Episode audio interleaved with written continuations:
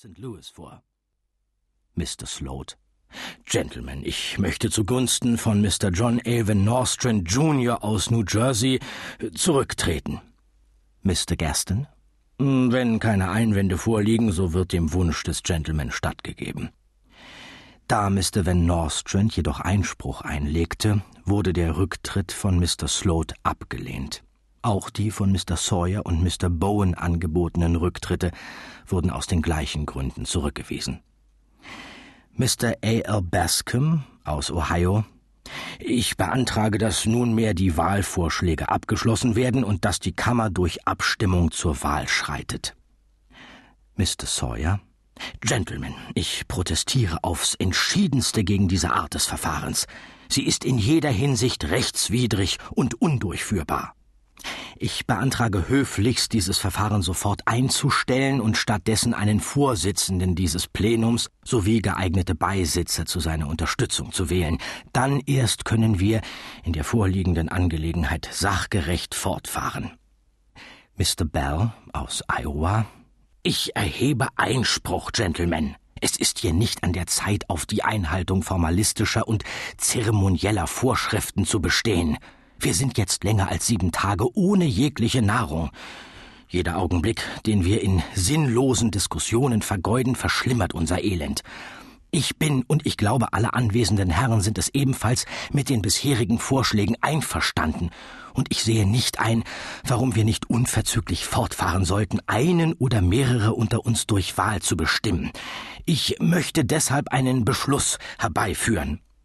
Mr. Gaston, ein Beschluss würde durch Einspruch zurückgewiesen werden, und außerdem müsste er nach der Geschäftsordnung einen Tag zurückgestellt werden. Damit käme es erst recht zu einer Verzögerung, was Sie ja gerade vermeiden wollten. Der Herr aus New Jersey Mr. Van Nostrand entgegnete, ich bin ein Fremder unter Ihnen, ich habe um die Bevorzugung, die mir zuteil wurde, nicht ersucht, und ich empfinde es als äußerst delikat. Mr. Morgan aus Alabama rief dazwischen, ich beantrage, auf die vorhergehende Frage zurückzukommen. Diesem Antrag wurde entsprochen und somit eine weitere Debatte unterbunden. Der Antrag, Funktionäre zu wählen, ging durch. Mr. Gaston wurde als Vorsitzender, Mr. Blake als Protokollführer gewählt, die Herren Holcomb, Dyer und Baldwin als Vorschlagskomitee und Mr. R. M. Howland als Traiteur zur Unterstützung des Komitees bei der Entscheidungsfindung. Es folgte nun eine halbstündige Verhandlungspause, in der kurze parteiinterne Scharmützel erfolgten.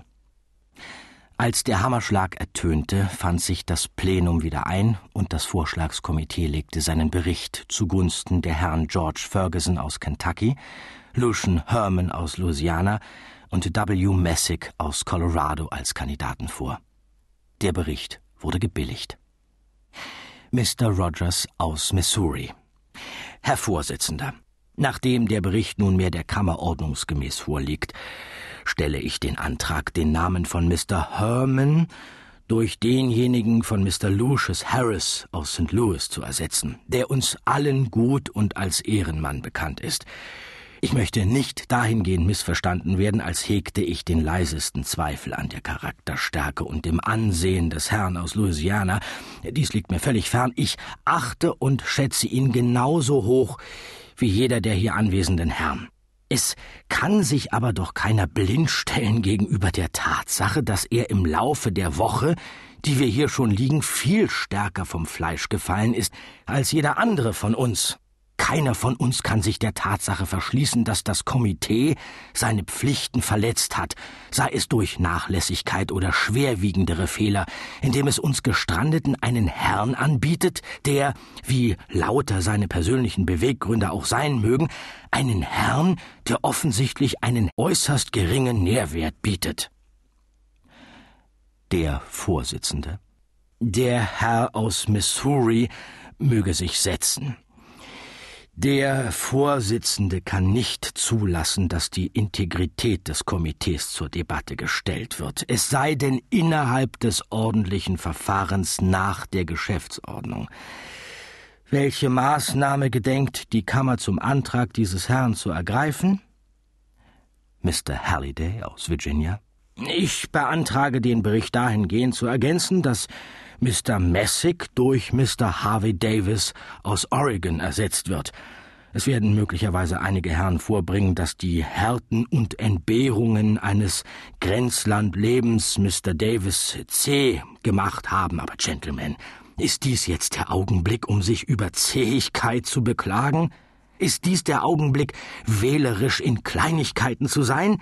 Ist dies der Augenblick, über Dinge von untergeordneter Bedeutung zu diskutieren?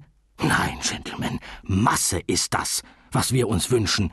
Substanz, Gewicht, Masse. Dies sind jetzt die wichtigsten Erfordernisse, nicht etwa Begabung, Genie oder Bildung. Ich bestehe auf meinem Antrag. Mr. Morgan, aufs äußerste erregt, ich erhebe aufs schärfste Einspruch gegen diesen Ergänzungsantrag. Der Gentleman aus Oregon ist alt, außerdem besteht er zum größten Teil nur aus Knochen, nicht etwa aus Fleisch. Ich frage den Herrn aus Virginia, wollen wir etwa Suppe anstatt kräftiger Nahrung? Er tut gerade so, als ob er uns mit Schatten abspeisen wolle, als ob er unsere Qualen mit einem Gespenst aus Oregon beleidigen wolle. Ich frage ihn, wie kann er in die verängstigten Gesichter um sich herum blicken? Wie kann er uns in die traurigen Augen schauen? Wie kann er das Pochen unserer erwartungsvollen Herzen hören und uns gleichzeitig diesen hungerkranken Betrug zumuten? Ich frage ihn, wie kann er sich unseren desolaten Zustand vergegenwärtigen, unsere erlittenen Sorgen, unsere düstere Zukunft und uns gleichzeitig unbarmherzig dieses